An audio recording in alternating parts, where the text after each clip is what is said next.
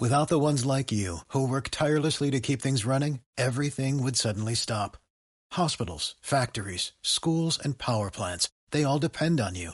No matter the weather, emergency, or time of day, you're the ones who get it done. At Granger, we're here for you with professional grade industrial supplies. Count on real time product availability and fast delivery. Call clickgranger.com or just stop by.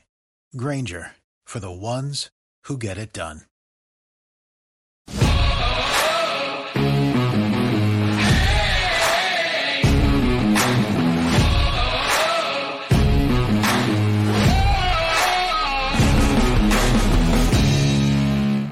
¿Cómo andan? Bienvenidos a este episodio de Jorolop. Aquí estamos en vivo junto con el Tapa Nava, Pablo Viruega quien les habla. Estamos completamente en vivo en este episodio de Jorolop para platicar un poquito, Tapa, de lo que está ocurriendo en el Combine que ya inició y pues con el tema de Aaron Rodgers, Lamar Jackson que siguen dando de qué hablar. Pero bueno, el tema del combine, diremos, hablaremos un poquito de, qué se trata. Muchos de nuestros amigos que nos escuchan, que nos ven, ya saben de qué se trata. Y también, pues, muchas de las preguntas de, la gente, que vamos a darle seguimiento a las preguntas, Tapa. ¿Cómo andas, mi querido Tapa? Bien, Pablo, acostumbrándome a que no haya fútbol americano de la NFL, acostumbrándome al fútbol americano de la XFL, que se ha puesto bueno, por cierto. Mucho básquetbol en este momento en los Estados Unidos, como tú bien lo sabes, tú narras básquetbol y es el momento en que los equipos se empiezan a perfilar, pero nada como la NFL, el combine, y el combine, yo no sé si así ha sido siempre, pero desde hace un año estoy pensando que se ha vuelto como cuando vas a un programa de farándula, ¿no? Está más interesante lo que dicen todos los coaches que lo que realmente está pasando en el campo, porque durante esta semana, pues hemos oído prácticamente de todos con respecto a sus planes, lo que están buscando, y a veces de lo que menos se habla es de los chamacos que están ahí dejando dejando las tripas para ver si los ve alguien, ¿no?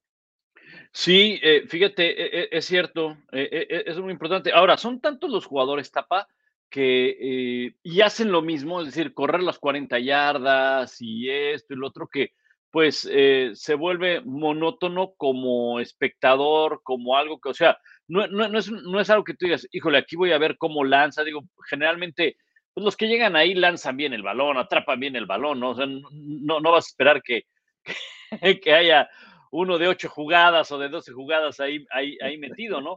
Pero sí, lo que, lo que llama la atención es lo que dicen los coaches, los gerentes generales y lo que llegan a decir entre líneas, que es lo que retoman la prensa, los columnistas, y dicen, bueno, esto quiso decir, cuidado con esto, y, y creo que eh, es, es, interesante en ese, e, e, en, ese aspecto.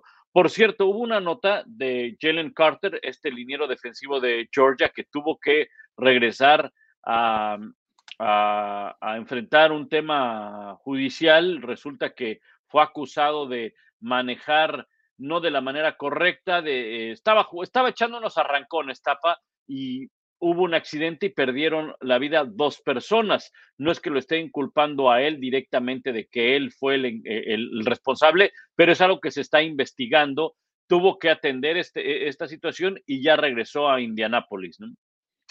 Y eso probablemente le va a costar en el draft de la posición en la que él estuviera clasificado. Ya la simple alerta de que tuvo un arresto seguramente salió bajo fianza, porque como bien dice, ya está de regreso en Indianápolis. Eh, esto ya es lo que ellos llaman banderas amarillas, ¿no? Un warning, un símbolo de cuidado, porque este muchacho no vaya a ser que vaya a tener que estar yendo a corte o que al otro no lo dejen salir del, del estado. Un caso muy similar le sucedió al que ahora es esquinero de los Cowboys, Jordan Lewis, quien él era considerado un esquinero de primera ronda, egresado de los Wolverines de Michigan, pues resulta que durante la semana previa al combine lo arrestaron porque hubo un conato de pleito, no llegó ni a pleito en una barra en, ahí en Ann Arbor, Michigan, y por eso cayó hasta la tercera ronda, que traducido en dólares y centavos para el que es el trabajo de ellos y el futuro de ellos, pues fueron varios, varios millones de dólares. Esperemos que Jalen Carter en realidad salga limpio de todo. A él lo están acusando de manejo, eh, ¿cómo se dice?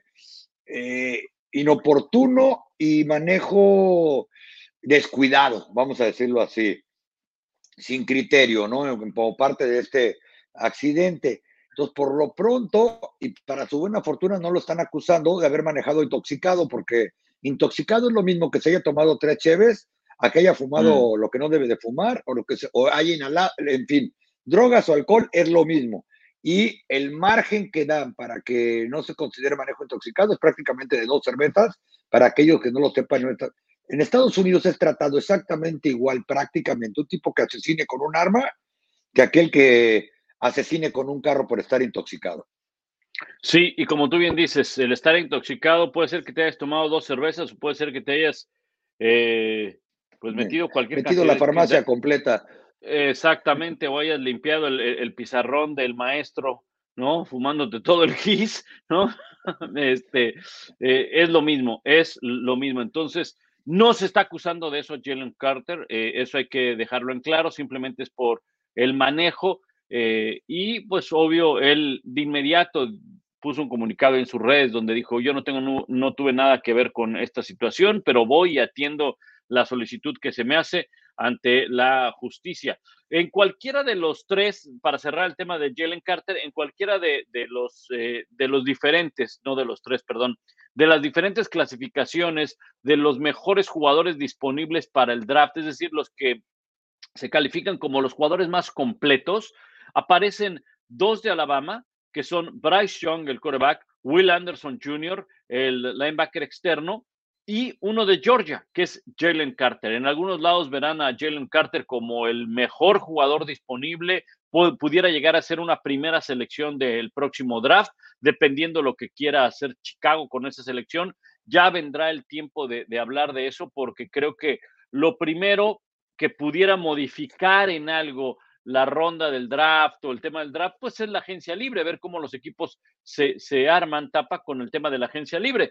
Pero nada más para mencionarlo, Jalen Carter, este tackle defensivo de Georgia, es uno de los tres jugadores eh, que están colocados como las máximas selecciones colegiales del próximo draft. Bueno, y la palabra legal que están usando traducida al español, y se me fue hace rato, es imprudente porque estaba echando carreritas de acuerdo a las acusaciones. No lo han encontrado culpable, él dijo que no era culpable, ya está de regreso, como bien dices.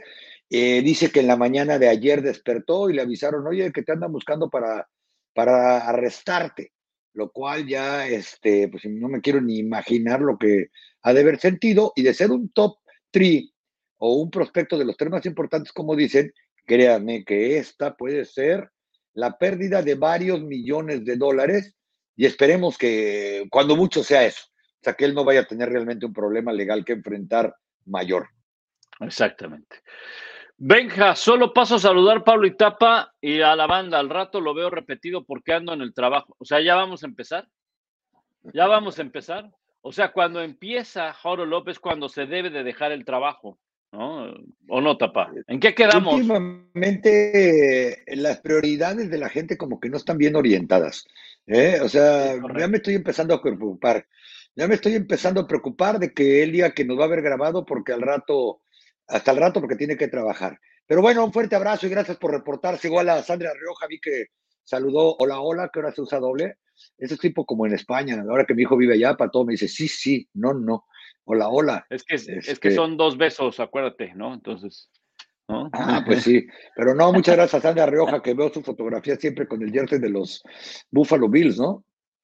Sí, y mira, vamos a darle eh, la idea también de este, de este live en este momento es para darle seguimiento a muchas de las preguntas que tienen eh, eh, la gente. Y Sandra abre con esto. ¿Qué saben de mis Bills? ¿Algún movimiento? vamos a revisar el tema de los agentes libres de, los Bills Tapa. Eh, estuvo también el gerente general ahí de, los Bills de Buffalo en el combine. De hecho, están todos, ¿no? Están, están todos ahí.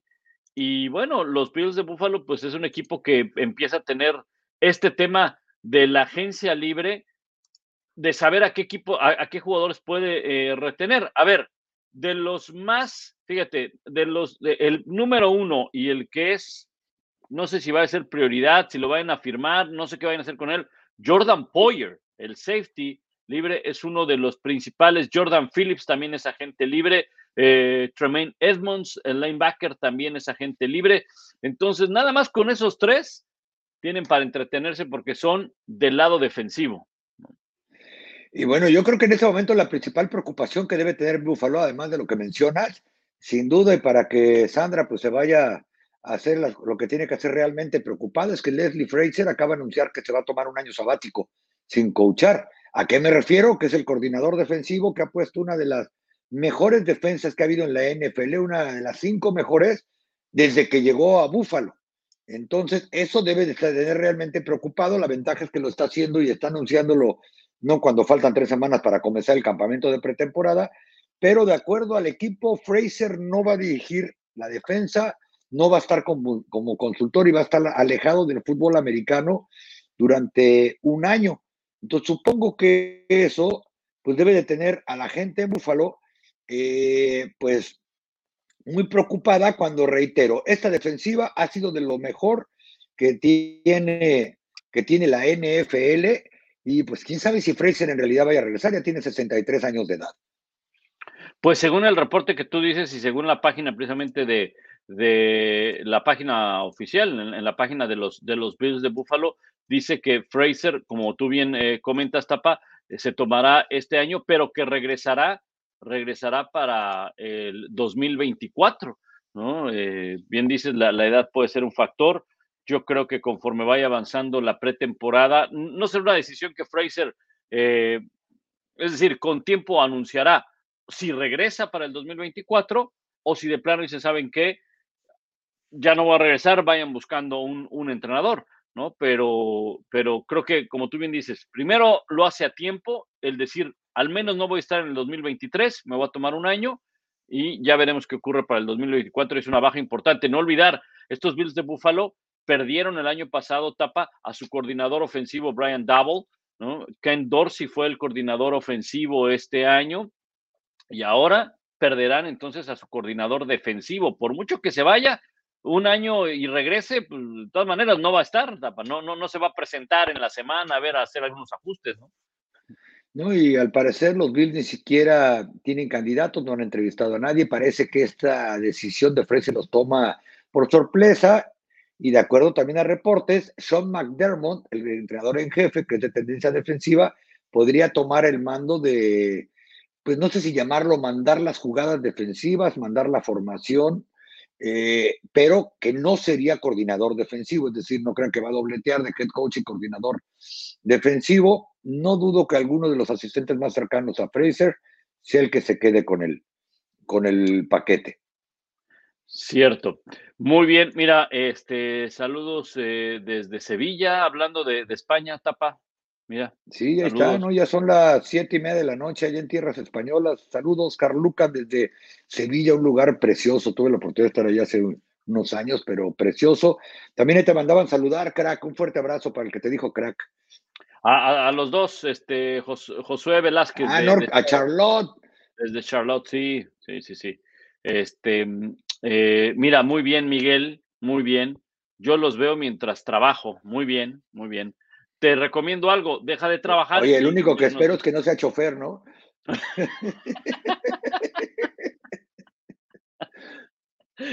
sí, no, no. Hay de cuates, no. Porque sí, no, este, bueno, no sería una buena idea. Pero, pero lo puede poner ahí, tapa, y digo, no es que vayamos a presentar jugadas ni, ni nada por el estilo, ¿no? Puede irlo escuchando, al menos, ¿no? O sea, nada más, ¿no?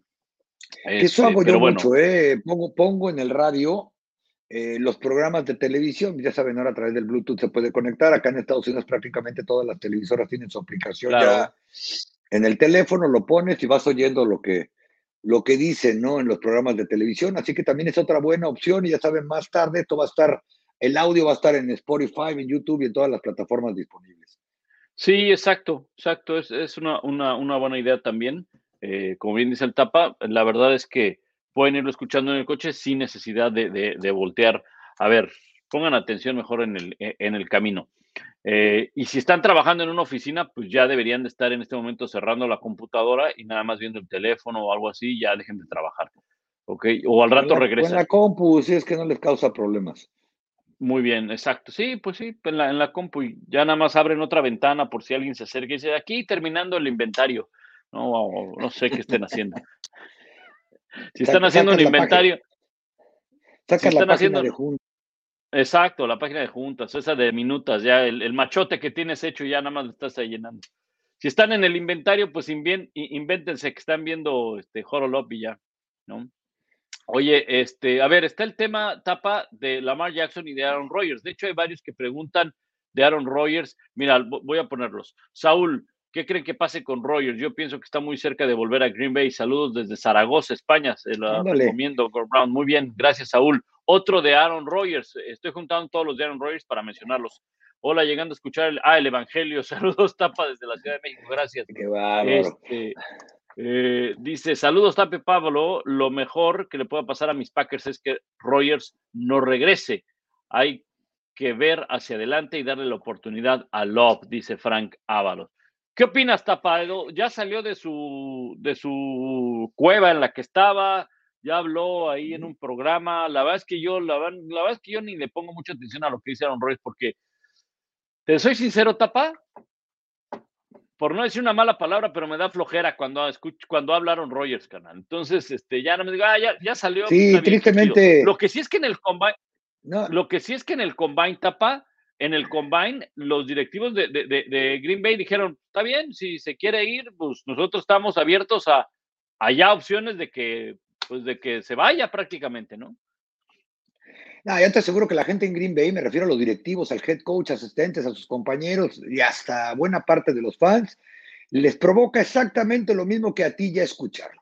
Y para también no decir groserías, les provoca flojera, eh, por un lado. Por otro lado, eh, Green Bay tiene, tiene un problema serio, que creo que se equivocaron la temporada pasada cuando le dieron el nuevo contrato, cuyo dinero es garantizado, les cuesta un dineral cortarlo, porque yo no dudaría que precisamente para lo que mencionaban, darle oportunidad a Jordan Love, Jordan Love hizo lo que alguna vez Aaron Rodgers, que en un partido demostró que quizá, porque nunca lo vas a saber hasta que sea el titular en realidad, estaba listo para competir. Yo recuerdo cuando en el Texas Stadium, eh, eh, un esquinero de los Cowboys sacó lastimado a Aaron Rodgers, a Brett Favor, entró, iban ganando los Cowboys como por tres touchdowns y al final Rodgers casi les gana. Bueno, Jordan Love la última vez que tuvo oportunidad de jugar, eh, lo hizo bastante bien, tiró tres pases de touchdown, se movió, eh, su ofensiva eh, tuvo más de 300 yardas. Y casualmente, lo que pareció una lesión de Rogers de varias semanas, dijo Rogers, no, yo ya estoy listo para la próxima semana, no me vayan a dejar a pata. ¿No? Supongo, porque él ya lo ya sabe lo que es eso. Él así fue cuando se ganó el derecho a que le dijeran a Rogers, bueno, ¿sabes qué? Pues ahí nos vemos. Y en temas de tope salarial y contractuales, Green Bay podía hacerlo. Ahorita no puede hacerlo Green Bay o se van a la ruina con el tope salarial, por un lado. Por otro lado, eh, el equipo que quiera hacer negocio con Rogers, han mencionado, por ejemplo, los Jets de Nueva York, que realmente son los únicos que, por lo menos, ha habido reportes que le preguntaron a Green Bay, ¿qué onda? ¿Está disponible o no está disponible? Comenzamos a platicar eh, qué quieres a cambio.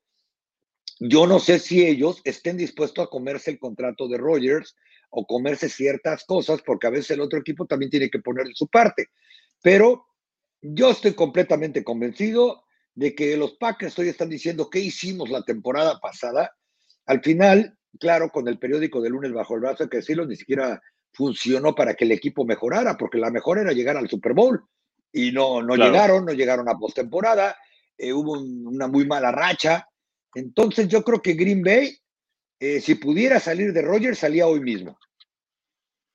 Sí, yo creo que, yo, yo, yo creo que eh, creo que va a salir Aaron Rodgers. Yo ahora sí, ahora sí, sí lo creo, porque incluso Tapa, eh, si vemos, ya no es el mismo equipo, ya se notó que, es un equipo que tiene varias, eh, no quiero decir varias carencias, pero tiene carencias que ya no lo colocan como un equipo contendiente, un equipo sólido en, la conferencia eh, nacional. La defensa ha sido uno de los principales problemas eh, y, lo vimos la, campaña anterior. El juego aéreo pues es muy limitado por la calidad de los receptores. Eh, estoy viendo los, los agentes libres y no encuentro agentes libres, déjame ver, este, realmente que sean pues muy, muy importante Randall Cobb, pero pues ya no, no es un, receptor. Allen Lazar. y a Randall Cobb, acuérdate que lo regresaron cuando hizo su berrinche hace dos años, Aaron Rodgers, de que no lo pelaban para la contratación de jugadores y que no le drafteaban receptores. Pero Randall Cobb en realidad ha desaparecido desde que salió de Green Bay hace cinco años, primero a Dallas y luego a Houston. Sí. Adrian Amos, eh, Amos es el, safety, es agente libre, y eh, Dean Lowry, el ala defensiva. Eh, bueno, te voy a decir, fíjate, los que te acabo de, nombrar. Robert Tonian, ala cerrada, también es agente libre. Jaron Reed, agente libre, ala defensiva. De todos los que te acabo de nombrar, te voy a decir quién es el eh, agente libre también ahorita, y estoy seguro que tú vas a estar de acuerdo conmigo que es el mejor agente libre que tienen los Packers. Mason Crosby, el pateador. muchacho, y mire que también ya tiene sus años ahí, pero si el pateador es el agente libre este, más importante, pues es que. ¿No se te hace tapa? ¿No se te hace de los que, de, los que mencioné, no se te hace que, eh, o sea. No, no, sí. La verdad no veo así que tú digas eh, nombres. O sea, ese podría ser un factor para que Aaron Rodgers eh, se quede. Pero ya está tan viciosa, está tan, tan dañada esta relación de me voy, no me voy. ¿no? Sí. No, yo, yo, a eso voy precisamente, que no es que nadie ponga en toda en tela de juicio la habilidad de Rogers.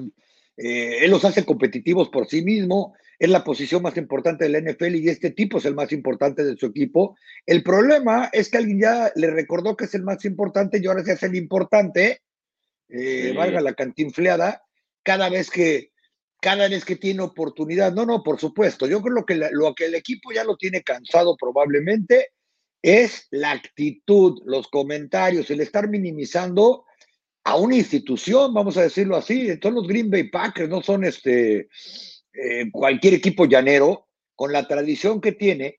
Y este tipo es el claro ejemplo de alguien que se cree superior al club, a la franquicia.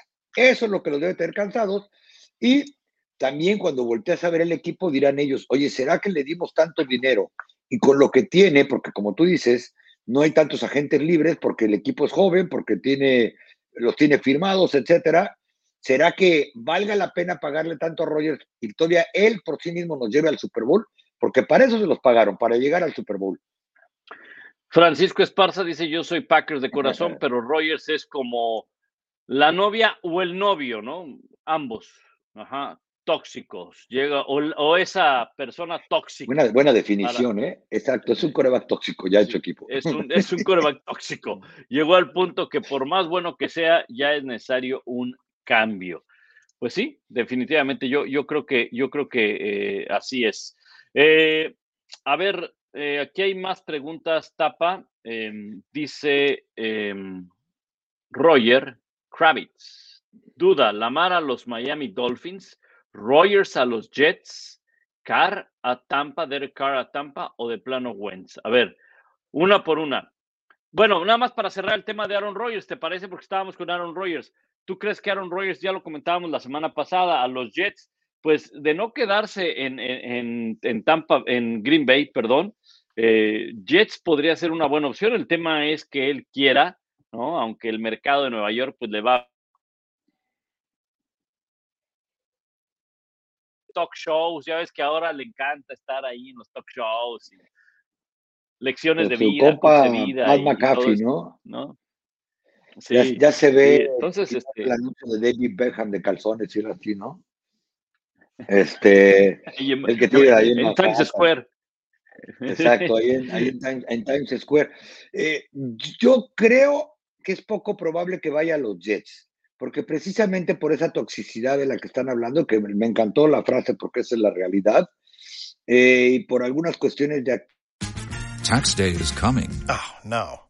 But if you sign up for Robinhood Gold's IRA with a 3% match, you can get up to $195 for the 2023 tax year. Oh, yeah.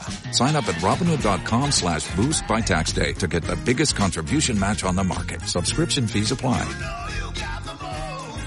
Investing involves risk. 3% match requires gold for one year from first match. Must keep IRA for five years. Robinhood Financial LLC member SIPC. Lo vimos el año pasado, que decía, es que estos receptores novatos no se aprenden ni las jugadas y tiran todo lo que les mando. Es que los Jets son el equipo joven, tienen al novato ofensivo y defensivo del año. Eh, los Jets tienen un entrenador que la impresión que me da, la impresión es que quizás es más disciplinario que Matt LeFleur, digo la impresión porque a veces cosas vemos y no, no sabemos a ciencia cierta qué sucede cuando están entrenando, ¿no?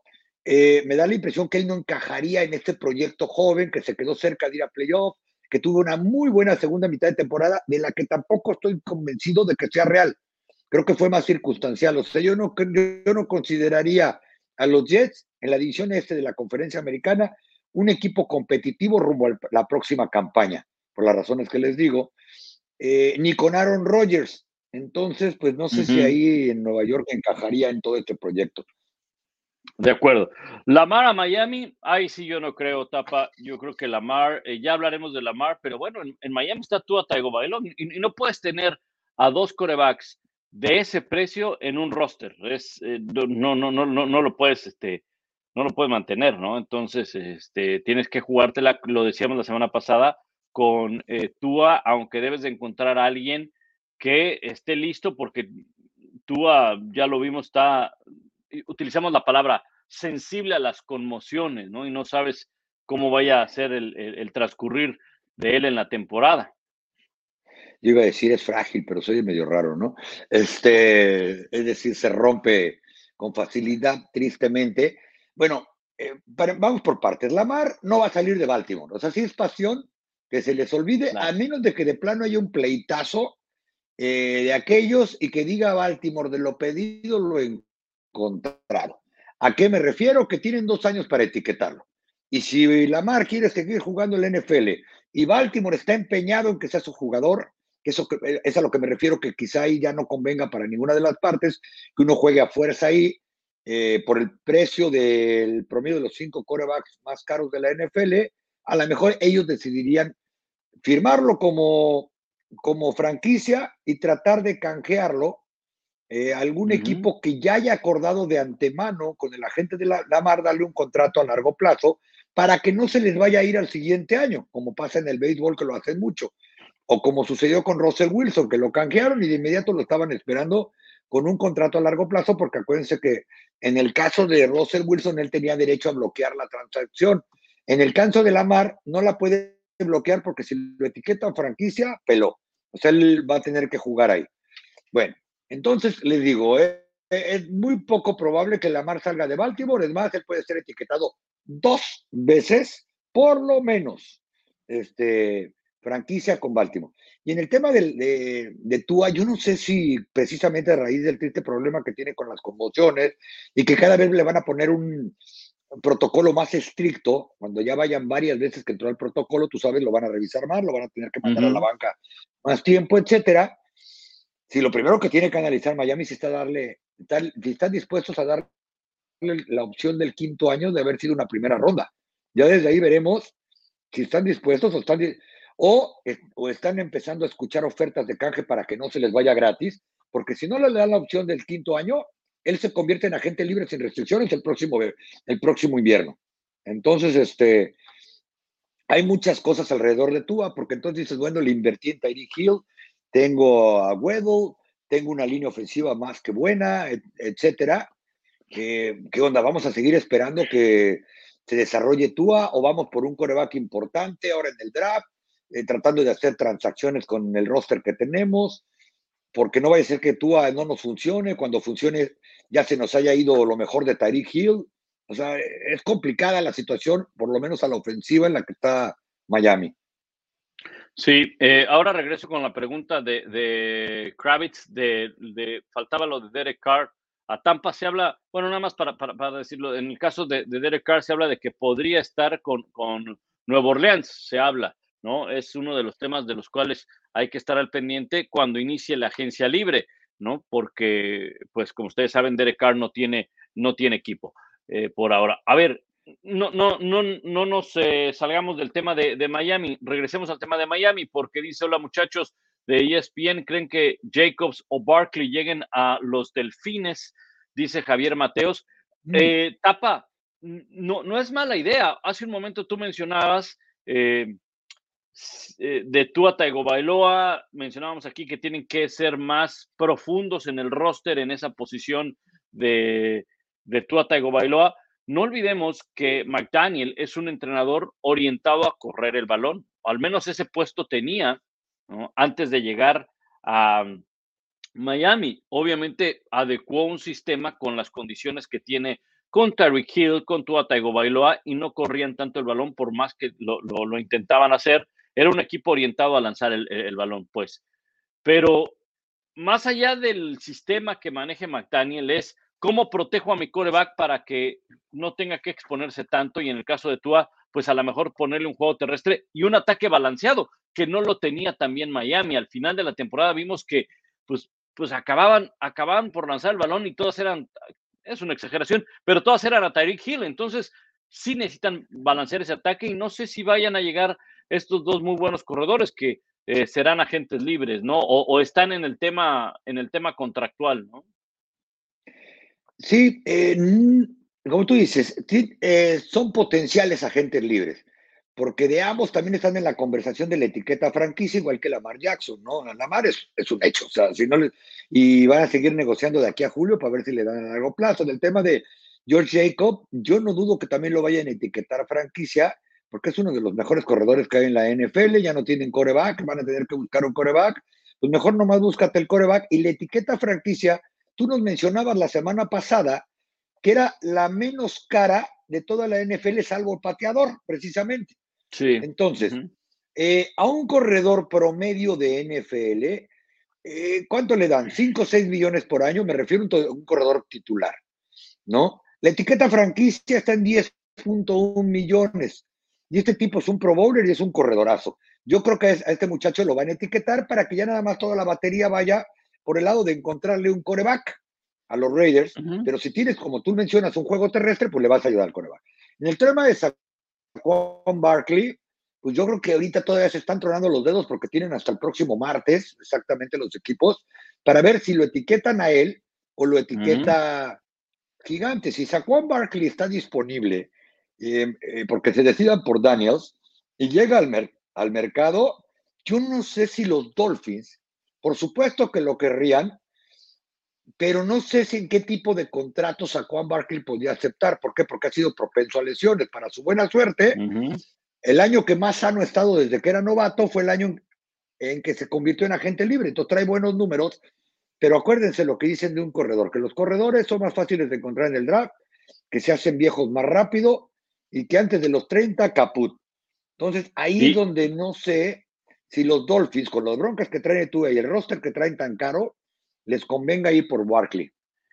Fíjate que revisando los agentes libres, es más, se los, aquí se los, compartimos para que vean la posición de, corredor.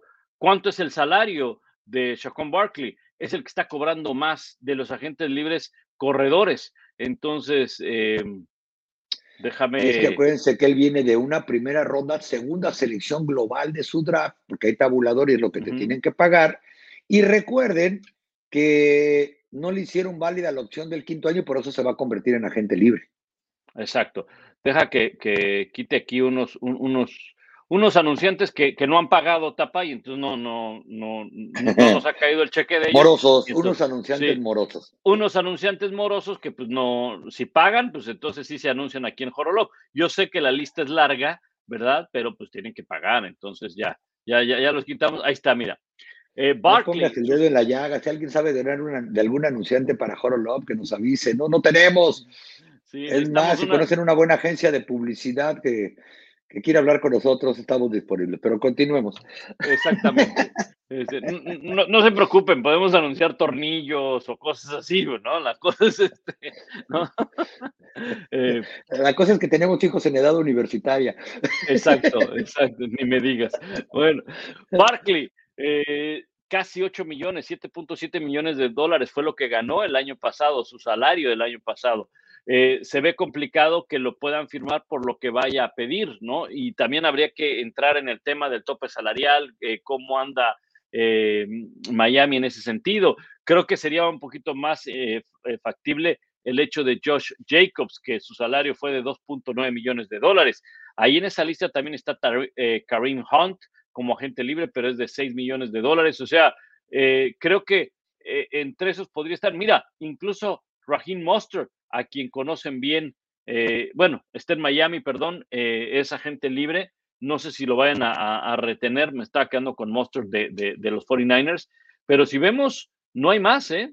No hay más, ¿no? O sea, bueno, Miles Sanders de Filadelfia, mira, Miles Sanders también está ahí, Bueno, Raheem Monster, Jeff Wilson y Miles Gaskins fueron básicamente los corredores de Miami, los que están bajo contrato todavía, hasta que Raheem Monster oficialmente dentro de dos semanas se convierta en, agente libre.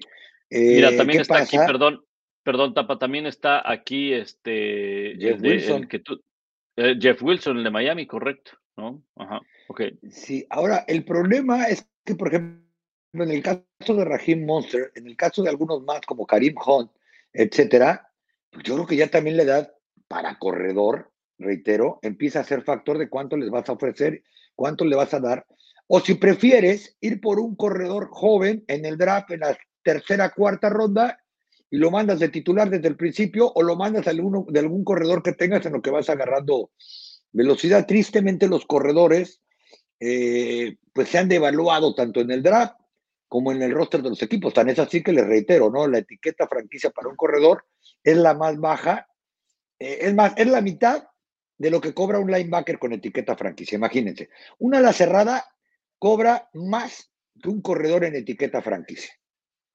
Exacto, exacto. Eh, Miguel Acosta dice, creo que la gente de Lamar es Lamar, correcto, él es, él es su propio agente. En el tema de Lamar Jackson ya lo tocaba Stapa, yo tampoco no creo que vaya a salir, eh, creo que se va a quedar. El único tema es, eh, si lo etiqueta en jugador franquicia, pues se va a llevar una muy buena lana. ¿Y qué etiqueta le ponen? Acuérdense que está el exclusivo y el no exclusivo. Imagínate que le vayan a poner el de no exclusivo tapa, eso quiere decir que cualquier equipo puede negociar con él y pum, se lo puede, se lo puede llevar por mucha recompensa que vaya a tener Baltimore. Yo creo que Baltimore no quiere y tampoco Lamar quieren salir, o sea, no, no quieren romper esos lazos, simplemente quieren llegar a un buen acuerdo y el tema es el dinero garantizado, como lo explicábamos la semana pasada. Eh, a ver, hay, hay varios, eh, varios este, comentarios que hemos aquí apartado. ¿Y, sabes qué puede suceder? Perdón, ¿qué puede suceder este, con Lamar Jackson? Una, que la única manera en que yo veo que salga es que su relación esté tan desgastada después de todo lo que ha pasado el último año, con que creen que no, que podía jugar y no jugó, que ya no regresó porque no tenía contrato, eh, él mismo negocia, entre comillas, ¿eh? porque seguramente tiene 10 asesores, pero oficialmente no tiene firmado un agente, porque no creo que ni siquiera conozca él mismo bien las reglas que hay, pero en fin. Y la otra es que, pues vamos a ganarle tiempo al tiempo, que para eso se usa mucho la etiqueta de franquicia. Ok, saben que este compa, pues probablemente no se va a quedar aquí, tenemos dos años para acabárnoslo. Ok, ahora sí vamos a mandarla a 1-8 reversible, que corre el todas, y como alguna vez oía un entrenador decir, bueno, pues es la vida útil y para eso le pagamos. Y el que sigue cuando este ya no esté. Entonces, que también Baltimore trate de ir por un coreback que dentro de un año o dentro de dos esté listo para jugar, porque ya nos cansó el, tema y que, o si no están cansados, que el mismo Baltimore crea que por el tipo de juego de la mar no les vaya a durar mucho, que por eso no le quieren aflojar el marmajón de billetes por varios años, porque espérate, pues, ya se ha lastimado un par de veces y espérate, porque él por instinto corre, por más que le decimos que se tire al piso, no nos hace caso y por más que le decimos que no arranque, le importa un cacahuate, ¿no? Este, O sea, ¿qué tal si lo firmamos por lo que están firmando ahora los corebacks?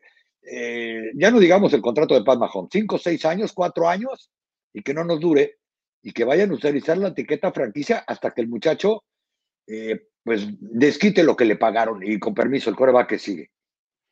De acuerdo. Mira, eh, dice Hernández Vázquez, Fraser de Búfalo con 63, aún es joven para ser coach. Pete Carroll me parece que ya le pega a los 70. Sí, bueno, de, acuerdo. O sea, también depende, la salud de cada quien es diferente, ¿no? Y, sobre todo, digo, por algo, algo pidió ese año para alejarse del fútbol. No lo sabemos.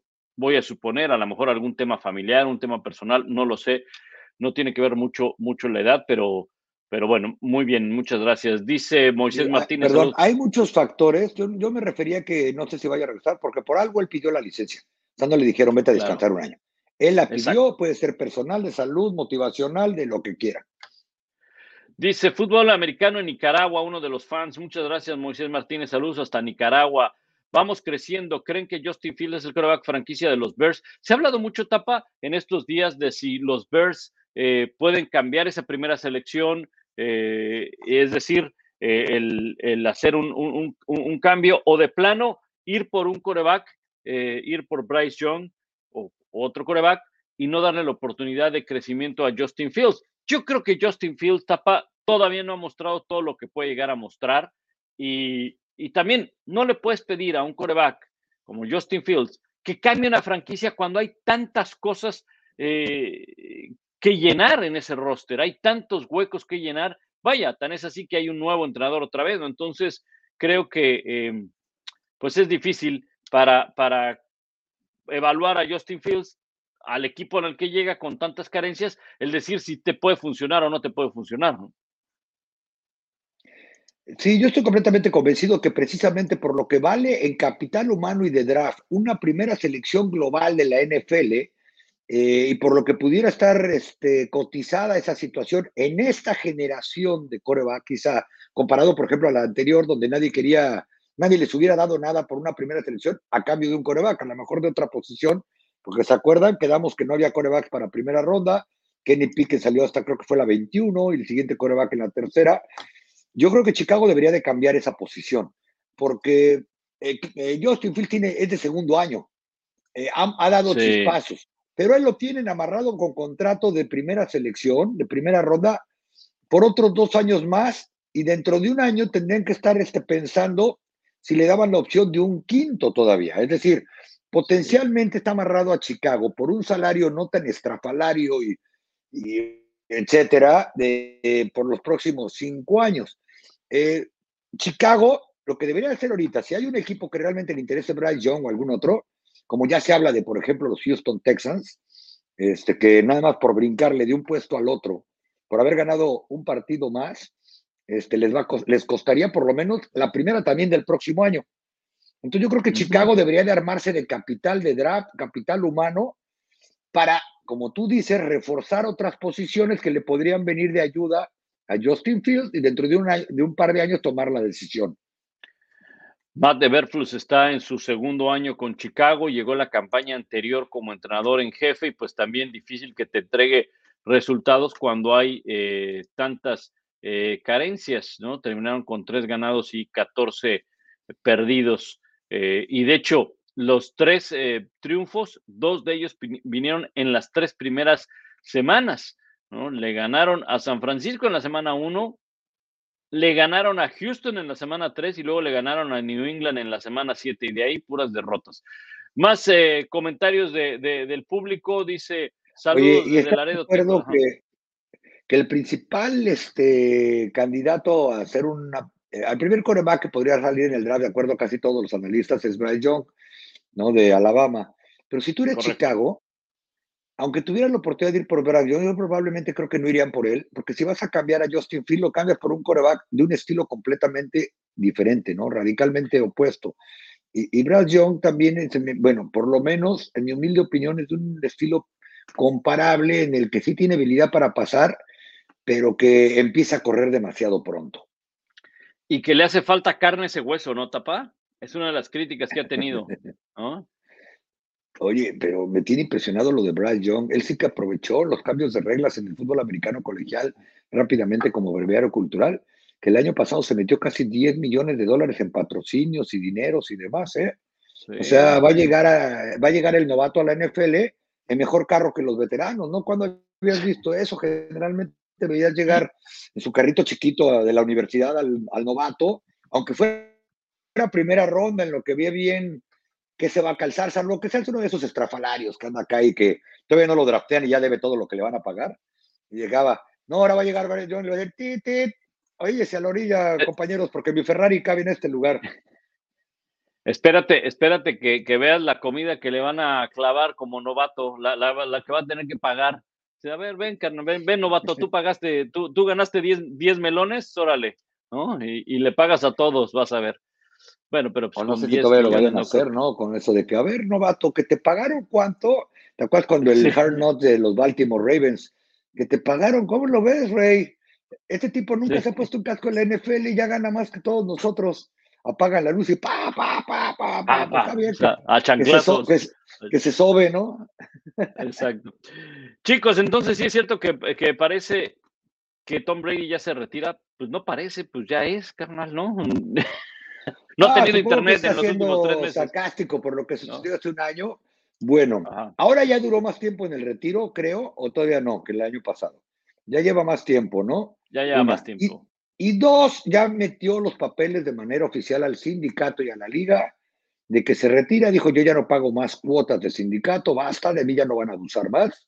Y este, y ya metió así eh, los papeles, así que oficialmente, que podría regresar del retiro aunque haya metido los papeles, pero la otra vez ni siquiera los había metido, y se supone de que meter los papeles, ya ahora sí empiezan los cinco años a contar para que llegue al Salón de la Fama. Correcto. Eh, más eh, comentarios, porque estamos dándole muchos, mucho seguimiento a todas sus preguntas y comentarios. Gracias los que han mandado comentarios, gracias a los que se han inscrito al canal denle like al canal, por favor, y pues eh, difúndanlo para que esto, ya saben, cada semana estamos aquí con ustedes para platicar de la NFL. ¿No les parece un error la posibilidad de etiquetar franquicia a Evan, eh, Evan Ingram por parte de los Jaguars? Él es este ala cerrada, tapa. Se habla de que le vayan a poner esta etiqueta de jugador franquicia. Todavía no, no lo hacen, pero eh, eso es lo que reporta la NFL y varios medios. Yo no lo veo mal, tapa eh, a ver, él tendría un salario de 11.3 millones de dólares con una etiqueta de jugador franquicia no exclusivo, no exclusivo. Entonces, eh, pues si lo puedes aprovechar, y creo que el, el, tema es, y él mismo lo sabrá, porque se vivió en Dallas con Schultz, ¿no? Te van a etiquetar franquicia, eso quiere decir que muy probablemente el próximo año vas a tener que buscar trabajo en otro lado. ¿no? Sí, reitero, es ganarle tiempo al tiempo y no solamente para buscar trabajo el próximo año, de aquí al verano a ver si nos ponemos de acuerdo por cinco, un contratito de cinco o seis añitos y un montón de millones de dólares. Yo creo que es una buena idea. Evan Ingram se ha convertido en uno de los mejores alas cerradas que hay en la, que hay en la NFL. Eh, es más, hace poco estaban comparando contratos de alas cerradas como eh, a quién le pondría la etiqueta franquicia, porque también está el de Dallas y está el de Miami, que ya la tuvieron el año pasado, y Evan Ingram hacía que varios levantaran la mano y sabes que yo mejor se la ponía a Evan Ingram que a esos otros dos. Ha crecido y creo que dentro de las necesidades que hay en Jacksonville, un equipo joven con un coreback que ya dio destellos al final de la temporada pasada, la segunda mitad, que puede ser el que conocimos en la Universidad Clemson, etcétera, etcétera. Yo creo que hacen bien en por lo menos entre que llegan o no llegan un contrato a largo plazo con Evan Ingram, que le dio muy buen resultado a, Trevor Lawrence. En ahorita, etiquétalo y de aquí a julio platicamos. Y si no, pues ni modo, le pagamos sus 11 millones y platicamos de aquí hasta el próximo año. Eh, e, ese es un muy buen punto el que, el que tú señalas, Tapa, porque pensamos que por el hecho de que le pongan esa etiqueta de jugador franquicia, eh, si bien es cierto, el, jugador está protegido, pero hay que recordar que siguen las negociaciones, ¿no? Y tienen hasta el 15 de julio 15 de julio para, este, para definir un contrato a largo plazo o para jugar bajo ese etiquete de jugador franquicia, ¿no? Entonces, es protegerlo, es que no se vaya a la agencia libre. Así que yo sí lo veo. Y si es uno de tus mejores jugadores en el equipo, eh, un contrato de poco menos de 11 millones de dólares y con el crecimiento y la confianza que vieron entre Trevor Lawrence hacia él, yo creo que tampoco es mala idea si tiene que jugar como eh, franquicia, que eso no le parece ni al jugador ni al club. Por una, por lo del tope salarial y al otro, porque qué tal si tengo un mal año y creen que no soy flor de un día, o qué tal si me lastimo y toco madera, qué tal si no vuelvo a jugar fútbol americano. Él lo más va protegido por un año.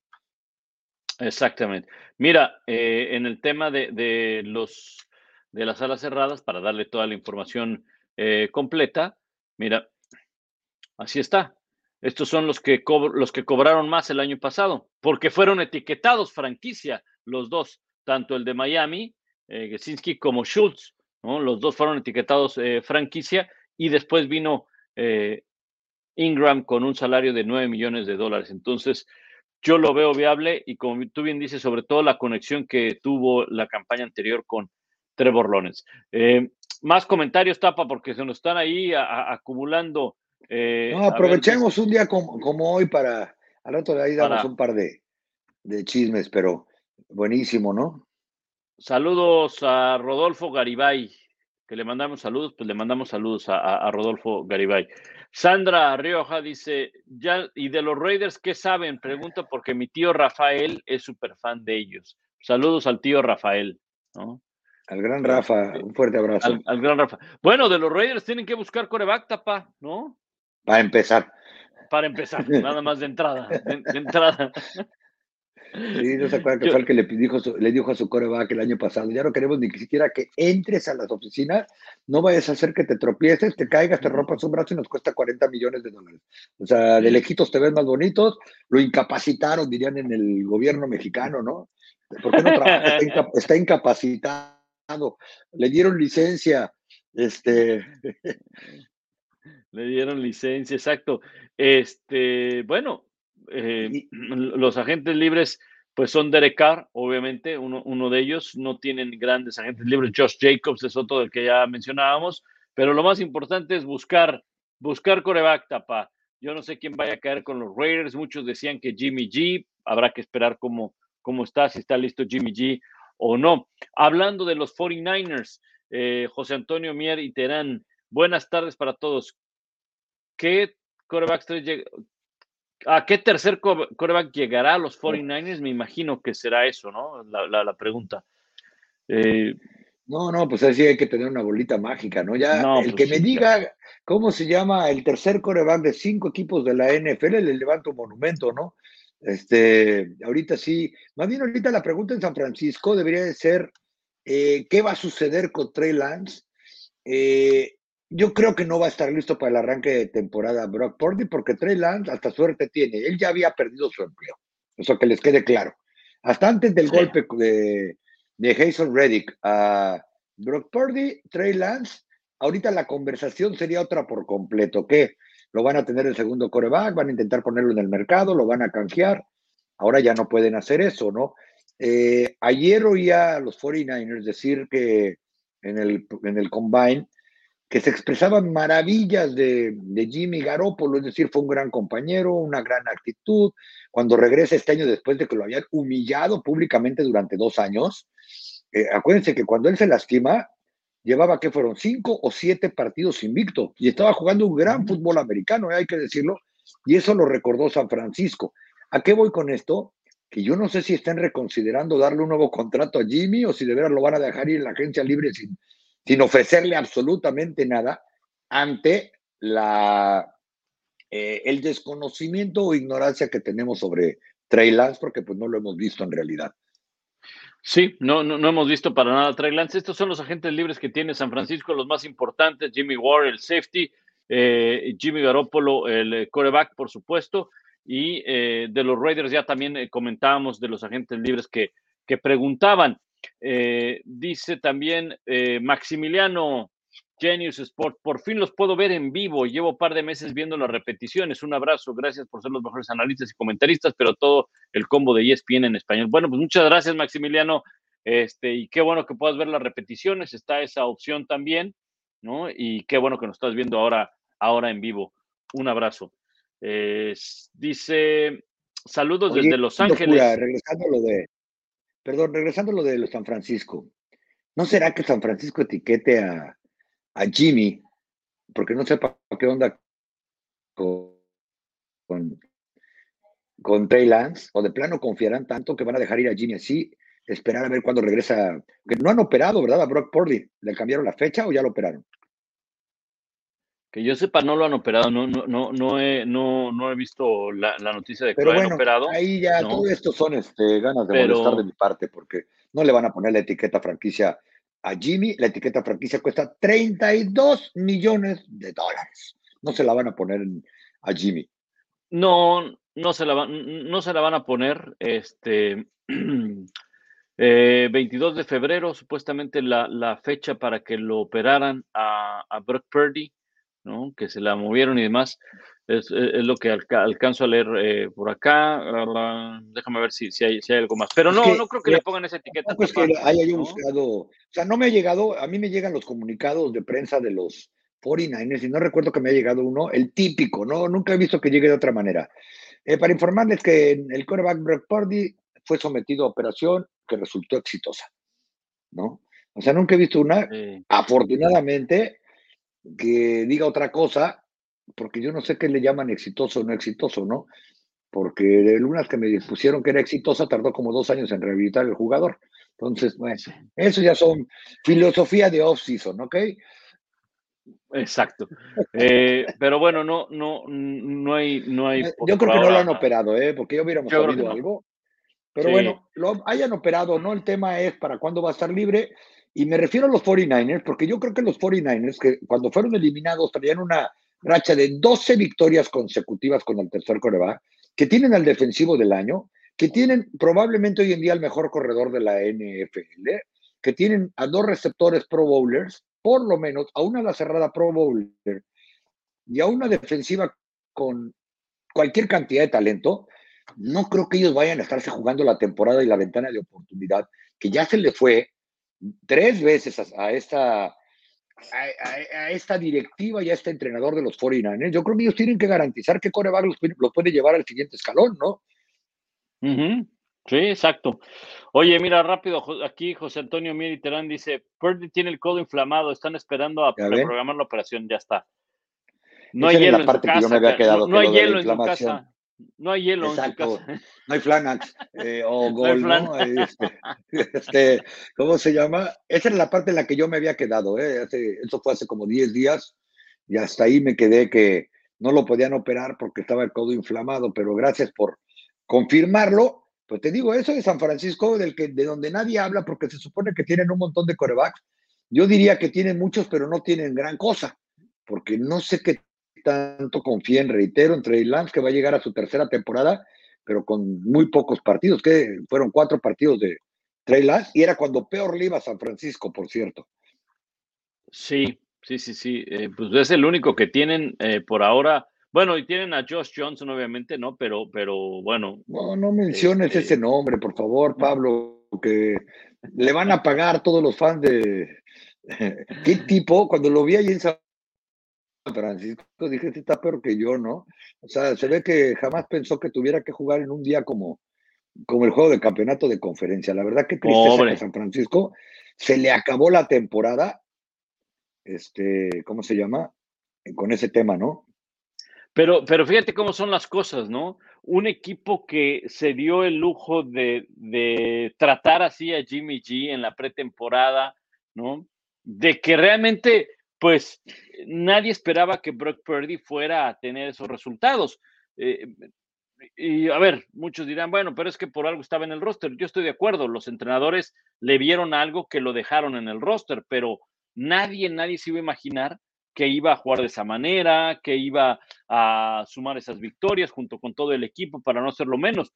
Pero cuando de repente nada más decías, bueno, me doy el lujo de decirle a Jimmy G que ya no lo quiero porque quiero a Trey Lance y de repente, chin, ya no está Trey Lance. Afortunadamente firmé a Jimmy G en la pretemporada. Uy, se me lesiona Jimmy G y voy a tener que ir con el tercer coreback. O sea, acabas perdiendo un partido porque ya no tienes corebacks cuando llegó un momento en que tuviste tres o tenías eh, sí, tuviste tres en, la pretemporada y que los tres te dieron buenos resultados. El caso de Lance, pues jugó muy poco, ¿verdad? Pero, en fin.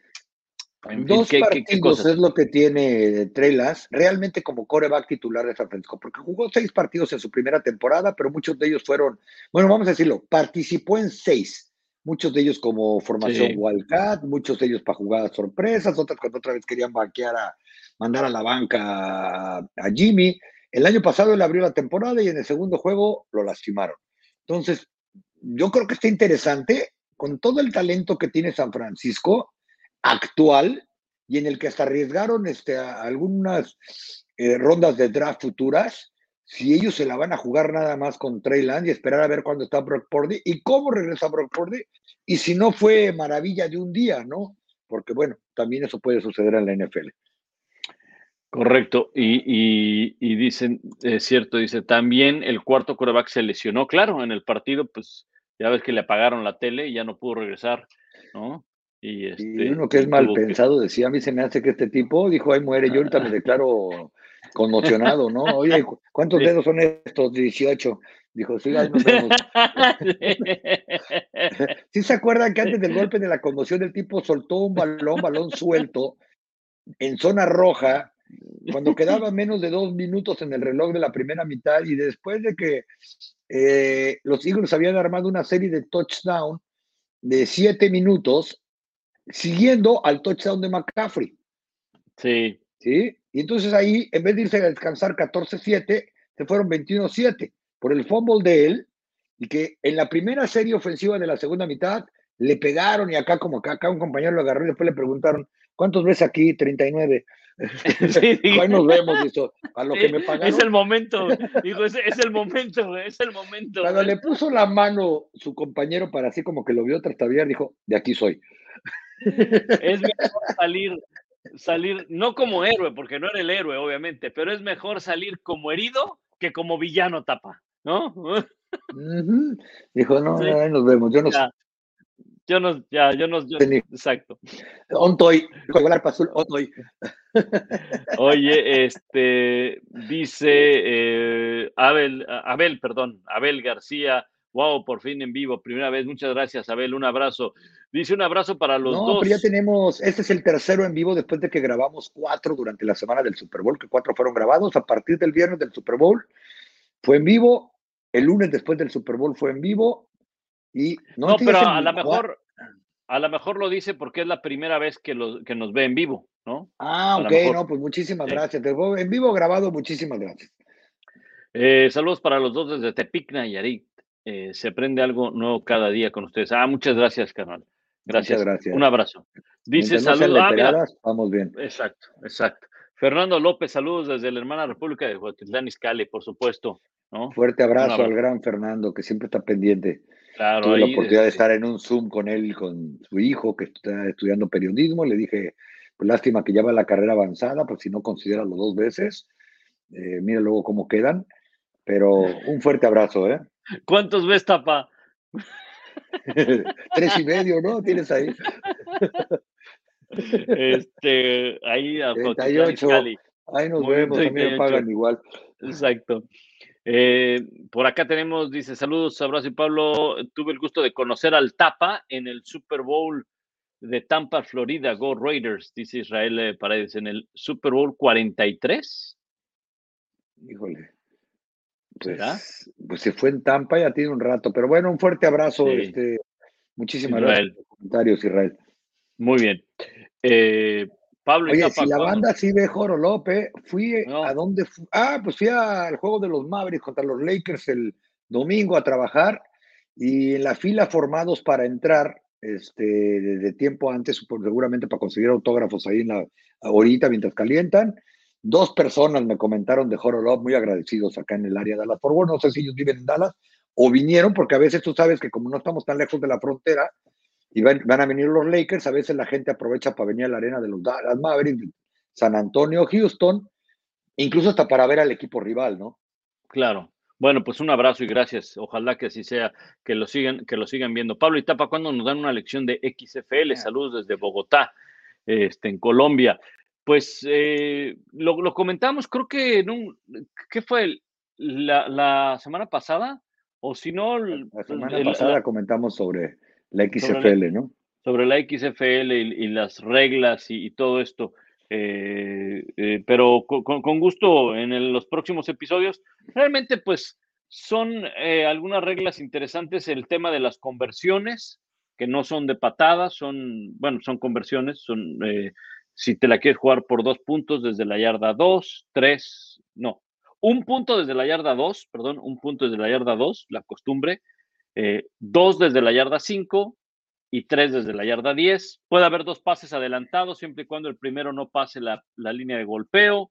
El kickoff también es este, interesante para evitar las colisiones a máxima velocidad. Eh, no necesitas tener los dos pies dentro del campo, con que solo esté uno dentro del campo. Eh, ¿Qué más, Tapa? Esa regla es tipo, es tipo college. Es tipo college, exacto este, eh, con que tengas nada más un pie dentro en la recepción, también tipo college. Este, en fin, tiene, tiene sus cosas, está interesante. Básicamente es Y, lo que yo les puedo decir es que en términos de generación de rating, o sea, de interés del público, ha crecido durante las dos primeras semanas de temporada. Ahorita el jugador de moda es AJ McCarron, ¿se acuerdan? El coreback de Alabama que después estuvo ahí en varios equipos, incluyendo Cincinnati. Este, ha regresado en remontada para ganar los dos primeros partidos. él es el coreback de San Luis, que por cierto, muy singular su, su comentario, ¿no? Dijo que él prefirió ir a jugar al XFL que aceptar otro contrato como suplente en la NFL porque quería que su hijo lo viera jugar, que sus hijos vieran que sí jugaba, que ya no lo estuvieran viendo nada más equipado. Créame, McCarron no necesita ya dinero para vivir porque seguramente es un tipo o, proyecta ser decente. Este, Te acuerdas que en Alabama se hizo muy famoso porque su novia era guapísima y había sido mis Estados Unidos y no sé cuánta cosa. Miss Georgia, eh, creo, ¿no? Algo así. Eh, le tenía yo una envidia tremenda se la sigo teniendo, seguramente Pero. Porque sabe lanzar eh, bien el balón, tapa. ¿no? Sí, la liga lanzó otra vez su comunicado ayer de que tuvieron, tienen un promedio de eh, perdón, el promedio de puntos por partido, que está interesante, porque la gente lo que quiere ver, espectáculo, es de casi 39 puntos por partido después de dos jornadas. El promedio de asistencia supera los 20 mil. Te las voy a poner en un contexto. Quizá en términos de fútbol americano, esos 20 mil del XFL, de los ocho equipos en promedio, eh, podrían competir con un equipo de high school en viernes en el estado de Texas. Pero voy a ser más grandalla. Probablemente no le llegue el promedio de asistencia en la Liga MX, en la Liga Mexicana Profesional de Fútbol, que tanto dinero mueve, por eso lo digo, no por el tipo de deporte, y ser el, deporte profesional principal en México, eh, probablemente no le llega a lo que ya está metiendo la XFL en esta tercera versión y después de dos años de, inactividad por la pandemia, cuando aparte habían regresado de más de una década y tuvieron que suspender por la pandemia. O sea, las cosas parece que no les pinta mal a la XFL. Nivel de juego, no lo comparen con el del NFL, como no se compara el de ninguno del mundo, pero créanme, ¿eh? los, los, juegos son divertidos. Esta semana voy a ir al partido de los Dallas Renegades o Arlington Renegades, como la ciudad los obligó ahora a cambiarse el nombre por lo del estadio. Eh, contra Orlando Predators, ¿no? ¿Se llaman? Exacto. Sí, la, verdad es que vale la pena, vale la pena ver los partidos.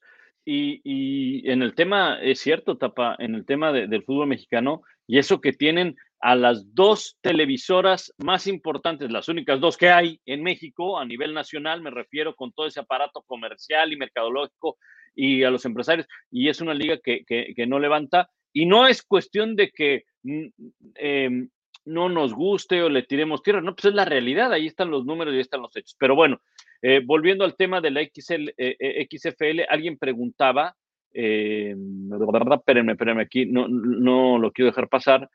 Así, ah, José Antonio Mieri Terán otra vez dice, la XFL se transmite en México en ESPN. Claro, se transmite en ESPN y se transmite en todos los partidos. Algunos partidos se transmiten en inglés y en español. La mayoría de los encuentros los transmite Está Rebeca Landa y Sergio Dip transmitiendo los partidos semana a semana, pero todos los partidos están en Star Plus. Si tienes ese servicio de Star Plus, ahí están todos los partidos. Hay jueves y domingo, me parece. Entonces, este, eh, la verdad es que, es que vale mucho la pena. También va a arrancar ya la y perdón, corrijo rápidamente. Es Orlando Guardian. Los Predators de Orlando son los de la Fútbol Arena, que también alguna vez me fui a quemar partidos. Es que no es que esté yo enfermo, pero como dice alguien muy cercano a mí, dice, si hay un partido de fútbol americano versión 4 contra 4, seguramente si tengo tiempo aparezco. Me gusta el fútbol americano, son buenos cuates, aparte los de los Dallas Renegades. El coach Bob Stoops, la leyenda de leyendas de Oklahoma, es el head coach en Dallas. Un tipazo al que he tenido oportunidad también de tratar gracias a la XFL.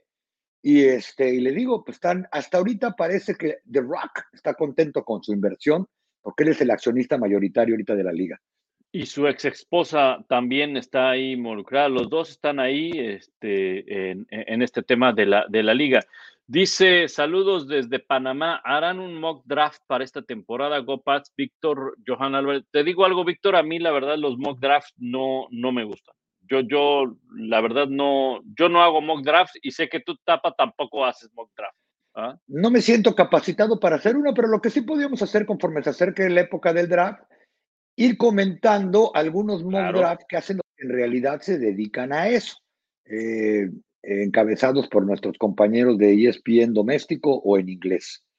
Sí, eh, sigan a, mm, eh, Mel Kiper Jr. y a Todd McShay. Eh, son los dos que se especializan en eso, a eso se dedican. Entonces, como tú bien dices, Tapa, la verdad, una de las razones por las que yo no hago un mock draft es porque no me siento capacitado para hacerlo, porque primero no tengo los contactos con los gerentes generales, con los dueños de los equipos, con los entrenadores de la NFL, ¿no? Y tampoco conozco a todos los jugadores del fútbol americano colegial. Por mucho que narremos fútbol americano colegial semana a semana, pues a lo mejor eh, en algunos casos tuve la oportunidad sí de ver gran parte de la carrera de algunos jugadores, pero en otros no, tapa, en otros a lo mejor ni siquiera los vi. Voy a poner un ejemplo. El coreback de Kentucky, que es uno de los corebacks, el tercer coreback mejor disponible probablemente en el draft, nunca lo he visto jugar. Y si me pongo ahorita a ver a los highlights, pues voy a ver puras cosas buenas de él, ¿no? Entonces, eh, mejor lo que hacemos, como otros años lo hemos hecho, bien dice esta es tomar el mock draft de ellos, lo analizamos y sí también les presentamos aquí, Tapa, cuando se acerque el draft, los mejores jugadores disponibles de cada posición y las necesidades de cada uno de los equipos, ¿no? No, y no quiero sonar grillo, pero aquellos que les digan realmente, sobre todo en español, que ya armaron su mock draft, quizá se equivocaron y debieron decir, ya hicimos un mock draft con las conclusiones que sacamos de los mock draft de otros que se dedican a eso de tiempo completo. Porque una cosa es fusilárselo. Hay quienes se lo fusilan, muchos. ¿no? De, ah, pues esto me gustó. Pero también se vale que hay quienes sacan sus propias conclusiones y tienen el tiempo suficiente para analizar 10 mock draft de gente que todo el año se dedica a eso, eh, o dos, los dos de ESPN, que son los mejores del planeta, y no porque yo trabaje ahí, pero son unas eminencias, Mel Kiper y Todd Marshall, a eso se dedican todo el año, hablan hasta con la familia de los jugadores para ver cómo andan del, de la tatema, etcétera, etcétera. Entonces quizás se valdría, voy a hacer mi mock draft con base en la investigación que ya hicieron aquellos, yo creo que esto, que esto, que esto y que aquello. Este, ¿no? Y, pero también eso les llevaría muchísimo tiempo. Por eso que les digo que yo estoy completamente convencido que la, la gran mayoría de los que dicen, ya hice mi mock draft en español es porque se lo fusilaron de algún lado. Eh, exactamente. Y, y, bueno, pues aquí, aquí ya saben además que todos este, nuestros compañeros eh, de ESPN en inglés están desesperados por aparecer en, en, en Horolop, pero nada más le damos chance a Todd McShay y a Mel Kiper, ¿no? Y nos dicen, oigan, ¿sí lo van a poner en Horolop? Por supuesto, claro, ¿no? O sea, tú sabes que sí, ¿no? Y es de cuates, ¿no? O sea, no nos tienes que pagar nada ni nada, es de cuates, ¿no? Dice. para que este, vean que somos buenos compañeros de trabajo. Exacto. Hay, hay eh, dos preguntas con respecto a los Dallas Cowboys. Son preguntas, ¿sí? Son temas. No crean que queremos nosotros meternos en el tema del, de, los Dallas Cowboys. Pero la gente pregunta. Eh, te voy a poner esta, la otra la investigo, ajá, para no agarrarte en curva, pero bueno, si es de los Cowboys, seguramente la, lo tienes presente. Arturo Álvarez, buenas tardes, Pablo Tapa. ¿Es cierto que le leyeron la cartilla DAC o mejora o se va? Saludos. Eso es completamente falso. Incluso ayer eh, Mike McCarthy confirmó lo que un día antes, o sea, el lunes dijo, o el martes dijo Stephen Jones. Eh, la ofensiva de Dallas se va a construir alrededor de Dak Prescott, por eso cambiaron prácticamente todo el staff ofensivo para ver de qué manera ayudan a que Dak, eh, más que mejorar, ya no cometa errores. No sé si se puede entender la diferencia. Es decir, si uno ve sus números, son espectaculares, ¿no? Más de 4.000 yardas por aire casi cada año, etcétera. Pero tuvo demasiadas intercepciones el año anterior, 17 incluyendo la postemporada. Entonces, dicho por palabras textuales de McCartney, no es opinión, dijo, tenemos que buscar de qué manera eh, podemos traerle otra voz, otra manera de dirigir, otra manera de ver el fútbol americano, etcétera. Pero toda la ofensiva se arma alrededor de Dak Prescott. Stephen Jones incluso dijo y no dudo que eso vaya a suceder antes del verano, que están buscando la manera de extenderle el contrato a seis años. Ojo, ese contrato de seis años es el que firmó, pero con los famosos dos años fantasma. Nada más van a aplicar esa, esa cláusula de que, bueno, va a alargarse a dos años más y es para liberar tope salarial y en dos años ambas partes podrían tomar otra vez la decisión de ver si se quedan, se van y demás. Pero en Dallas están convencidos de que no hay otra posibilidad mejor que él, ya sea por tope salarial, por nivel de juego, por un montón de cosas, ¿no? Mira, eh, en el tema de Dak Prescott y de su salario, ¿verdad? Como tú bien dices, eh, eh, ellos tienen esa, esa, esa opción. Y es que aquí estaba por producción como que... Ahí está. aquí está el, tema del, salario de, de, Dak Prescott. ¿no? no sé si se alcanza a ver, Tapa. sí, sí este, se alcanza a ver. Sí, bueno, después del 2023 tiene esa opción de salir porque ya se le dio el dinero garantizado, ¿no? Pero tiene firmados esos años que tú, que, que, tú comentas, ¿no? Los cuales se podrían extender para el 2024 y 25, ¿no? O sea, él sería agente libre. El 2024 todavía es de los cuatro años que firmó con opción a salir en el tercero. Pero esos que están en rojo, que son el del 25 y el 26, son los dos que llaman los dos años fantasmas de su contrato, que oficialmente están ahí y que tendrían que aplicar la cláusula ambas partes, donde dice, ok, activemos esos dos años, donde dice ya cuánto van a ganar. Lo que están diciendo es que con base en esos dos años, tratar de renegociar como si fuera un alargue contractual para que acomoden los dineros de una manera en que golpee menos el tope salarial. Correcto, correcto. Pero aquí en Dallas así le dicen esos dos años, ¿no? Son los dos años fantasmas del contrato de cuatro, que en realidad son seis. Sí, porque si vemos aquí arriba, dice, firmó por cuatro años 160 millones de dólares, ¿no? Entonces eso terminaría en el 2024 y los dos extras que tú comentas que esos son fantasmas. Eh, esa es una de las, de las eh, preguntas. La otra eh, dice, saludos desde Los Ángeles, amigos Tapa, ¿cuáles serían los agentes libres externos no sé qué se refiere con externos, ideales para... que, ah, para que contrate Dallas, ¿no? Que los traigan de otro lado para Dallas. Claro, eh, eh, ideales para Dallas. Eh, perfecto, claro. Mira, uno que sí creo con nombre y apellido, porque lo demás me atrevería a decir posiciones que creo que tienen que reforzar, es a Bobby Wagner. A Bobby lo deberían de traer. El año pasado le hicieron una oferta, era muy lejana la que de eso me enteré hace un mes y sabía que habían estado interesados, pero no, no sabía que habían llegado al tema de ofrecerle ya dinero. Dan Quinn lo solicitó para la defensa porque pensaban que podría ser de gran ayuda para Micah Parsons, cuando se acuerdan que Leighton Van Der Esch regresaba con contrato de poco más de un millón de dólares, etcétera, entonces creían que lo necesitaban. Ahora yo creo que deberían de retomar el tema y ver si llegan a un buen acuerdo en el que no se castiguen con el tope salarial. Creo que Bobby Wagner debería de venir porque no creo que vaya a regresar Leighton Van Der Esch, porque no le van a poner la etiqueta franquicia, y a menos de que Leighton diga, bueno, pues por todo lo que les debo de todos los años que nomás cobré sin jugar, este, pues les voy a hacer una rebaja eh, en un contrato a 3, 4 años. Y después me atrevería a decir que necesitan traer un receptor. Si no lo traen en el draft, lo tienen que traer en la agencia libre de manera seria. Y fuera de eso, pues yo creo que tienen que preocuparse ya más por el draft y por sus propios agentes libres, que son demasiados. 20 sin restricciones y dos restringidos. Y eso incluye a una decena de titulares. Sí, ahí, ahí están. Estos, esta lista que ustedes ven es parte de los agentes libres que tiene el equipo de los eh, Dallas Cowboys, ¿no? Y, y, pues vean, nada más, ahí está Schultz, Brown, Van Der Esch, Anthony Barr, Jason Pierre, bueno, ya es veterano, pero tienen una muy buena cantidad de agentes libres los eh, Dallas Cowboys y que hay mucho que trabajar y de lo cual pues estaremos al, pendiente, ¿no?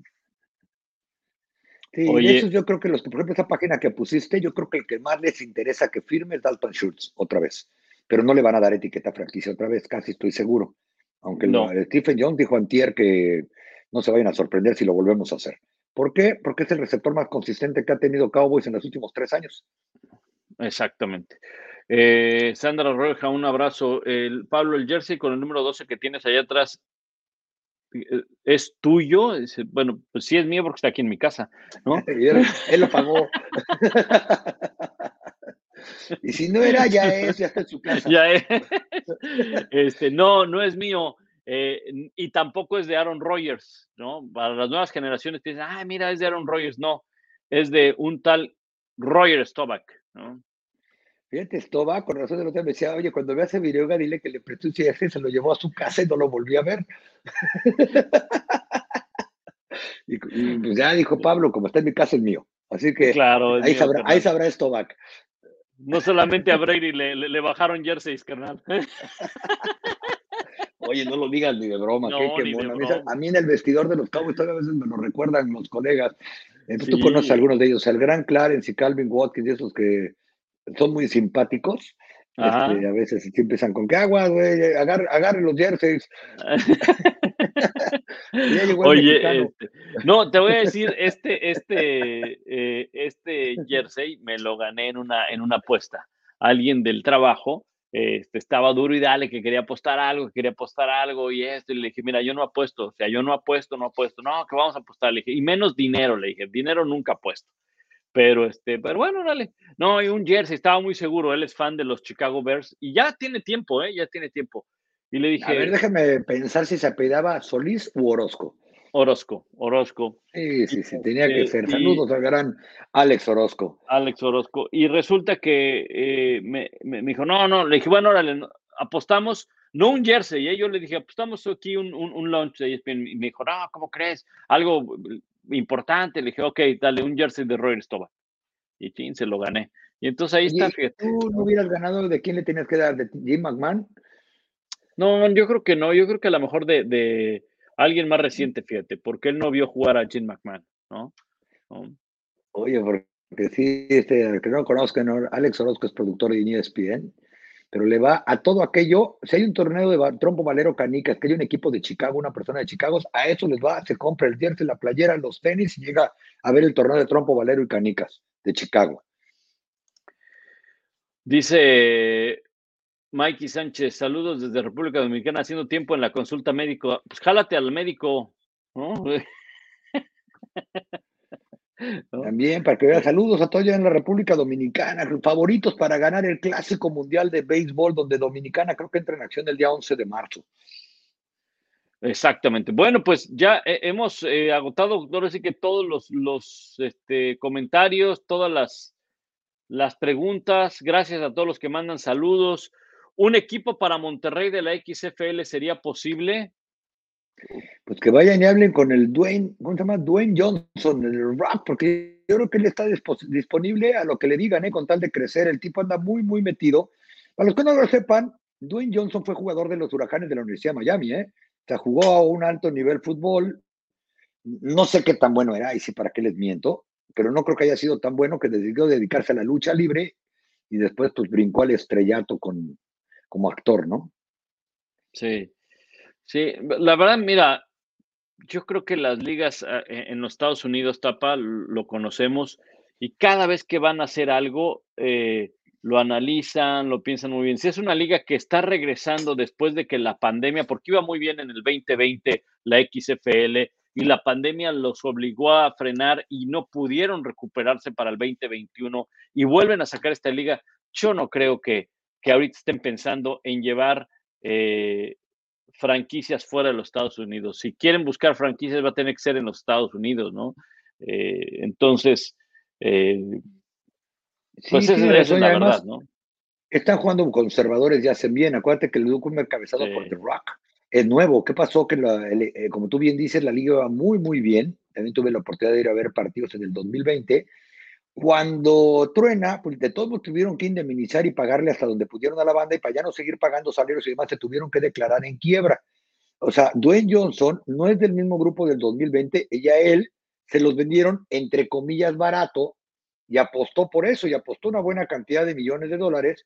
Y él mismo lo ha dicho porque las oficinas son aquí en Dallas.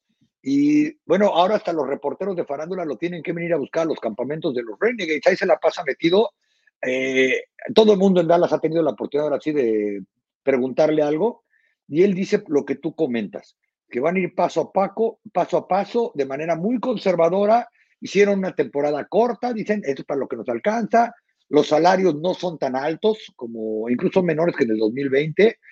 Este, están tratando de hacer las cosas de una manera bien, y él lo reitera, no, es, no dice, no venimos a competir contra el NFL porque sería aplicar Jaraquí. Vimos a tratar de cubrir una necesidad de que haya fútbol americano en primavera o entre febrero y abril. ¿Por qué lo hacen de esa manera? Porque también dijo Don Johnson que era una muy buena manera que fuera atractiva para jugadores colegiales o ex profesionales o lo que sea, que quieran ser vistos antes del draft de la NFL y no porque los vayan a draftear, como me lo dijo Luis Pérez, porque cuando acabe el draft, al día siguiente tienen que llamar a los agentes libres que van a probarse sin contrato.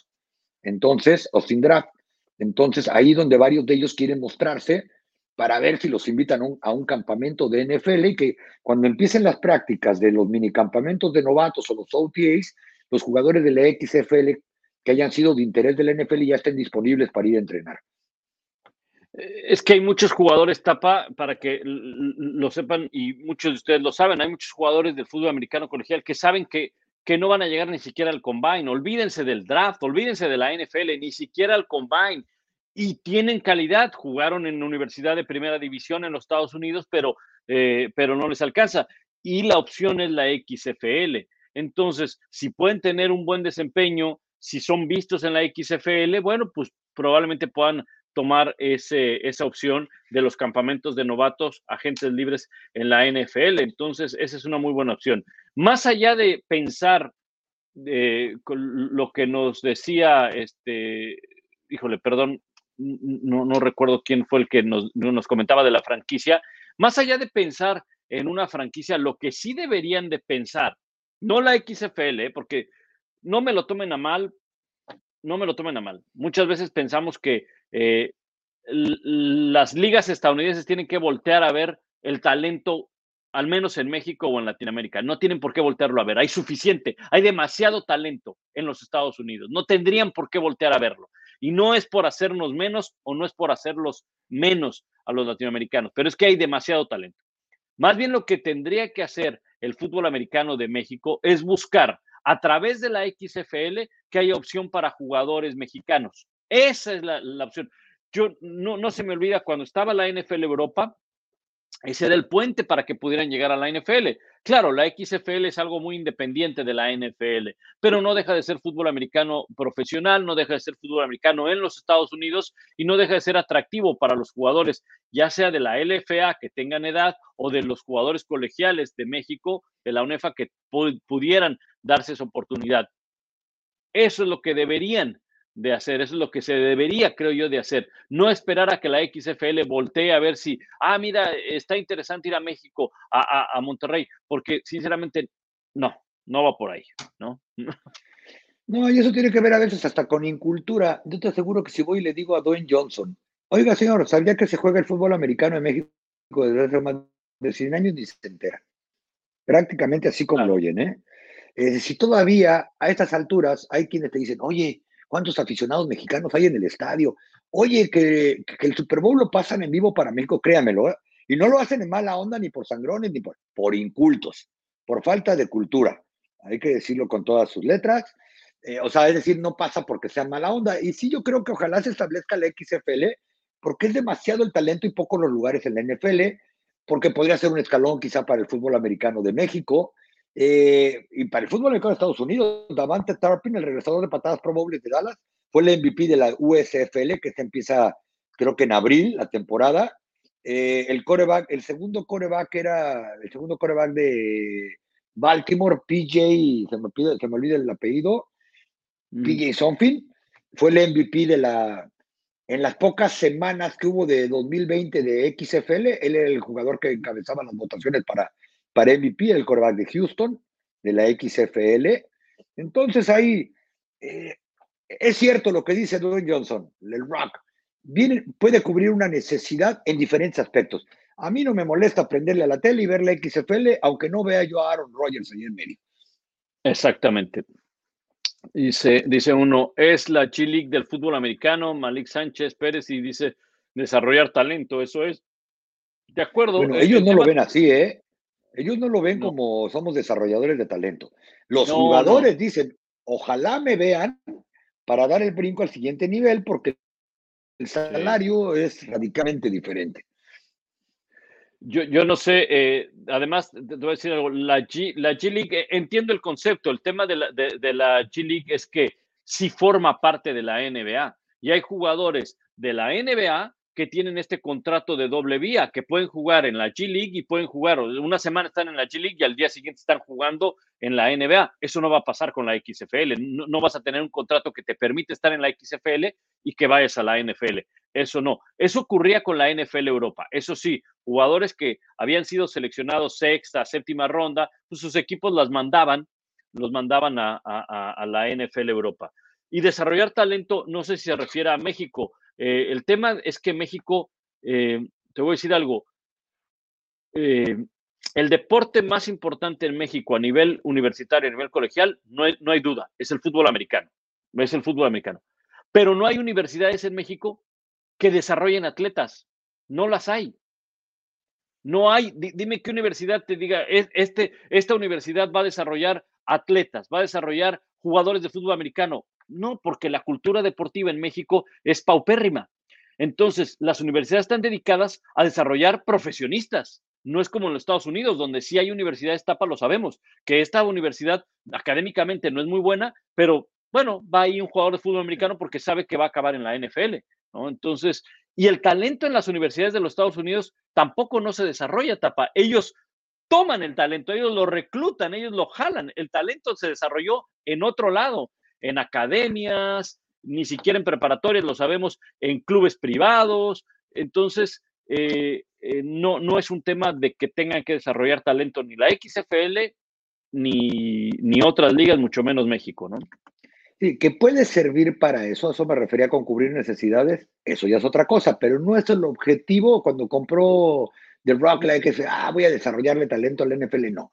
Quiero que esto sea un producto que cubra necesidades y, que sea económicamente exitoso, porque supongo que a nadie le gusta perder dinero, y que al final del día podamos tener un fútbol americano que la gente nos llene el estadio, nos llene las televisiones cuando acaba la NFL.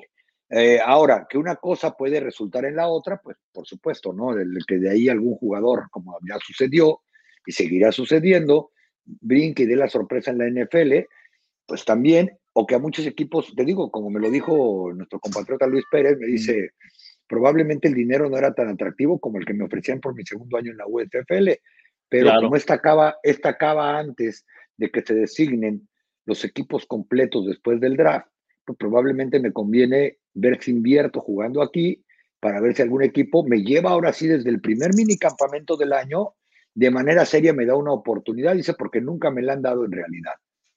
Muy bien. Antes de irnos, no, no, hay que dejarlo a un lado, Tapa. Nos preguntan que qué pensamos de la LFA. Pues que tiene un buen nivel, es una liga sólida, es una liga que ha ido creciendo año con año, es una liga que eh, pues empieza a traer jugadores que pasaron por la NFL. Ahí está el caso, y lo mencionábamos hace unas semanas, de Terrence Williams, el receptor de Dallas, que tú bien lo conoces, Tapa, estará jugando con eh, Tijuana y que pues sí, es una liga que, que va dando sus pasos sólidos sólidos. No es fácil sacar una liga profesional en México del deporte que sea, incluido el fútbol. Vean nada más las pérdidas que hay en el, el fútbol, en el béisbol pasa lo mismo. Ahora imagínense el fútbol americano, donde hay más jugadores, donde eh, pues es mucho más gasto por el tema del, equipo, del seguro y demás viajes y todo eso. Entonces, están haciendo cosas interesantes la LFA y sobre todo año con año dando pasos más y más y más sólidos.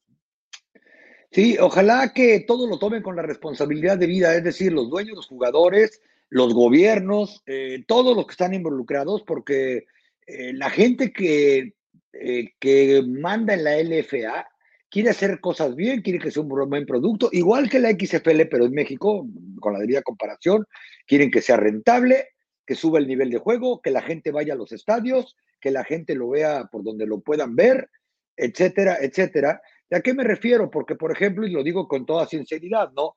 Yo pienso, ojalá Terrence Williams, por ejemplo, tome con la seriedad de vida el contrato que le dio y que él aceptó, será poco, mucho, nada, él lo aceptó, eh, ir a Tijuana y vaya a entrenar todos los días, juegue al máximo de su potencial, eh, luzca para que la gente vaya al estadio, que eso es una de las razones por las que contrata a un jugador como él, y que no vaya a llegar a causar problema él u otro jugador que están trayendo, porque no es el único, ¿eh? han traído a varios colegiales, un coreback también de aquí de, de TCU, que se me olvida el nombre, lo firmaron el mismo día que Terrence Williams.